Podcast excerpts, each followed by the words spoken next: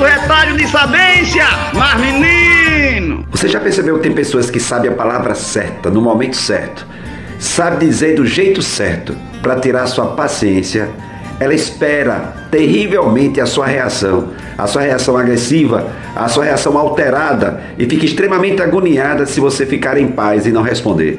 Porque quanto mais você responder com agressividade, mais ela vai se vitimizar como sendo a coitadinha ou coitadinho da história. Tenha muito cuidado com as pessoas que sabem lhe magoar, lhe ferir, porque todas as vezes que ela age com a palavra, com o gesto, com a atitude certa, porque conhece o seu coração, é só com o objetivo. É para você perder o equilíbrio, para você agredir da mesma forma e a pessoa passar, se passar, se colocar no lugar de vítima. E você vai sair sempre como sendo o culpado.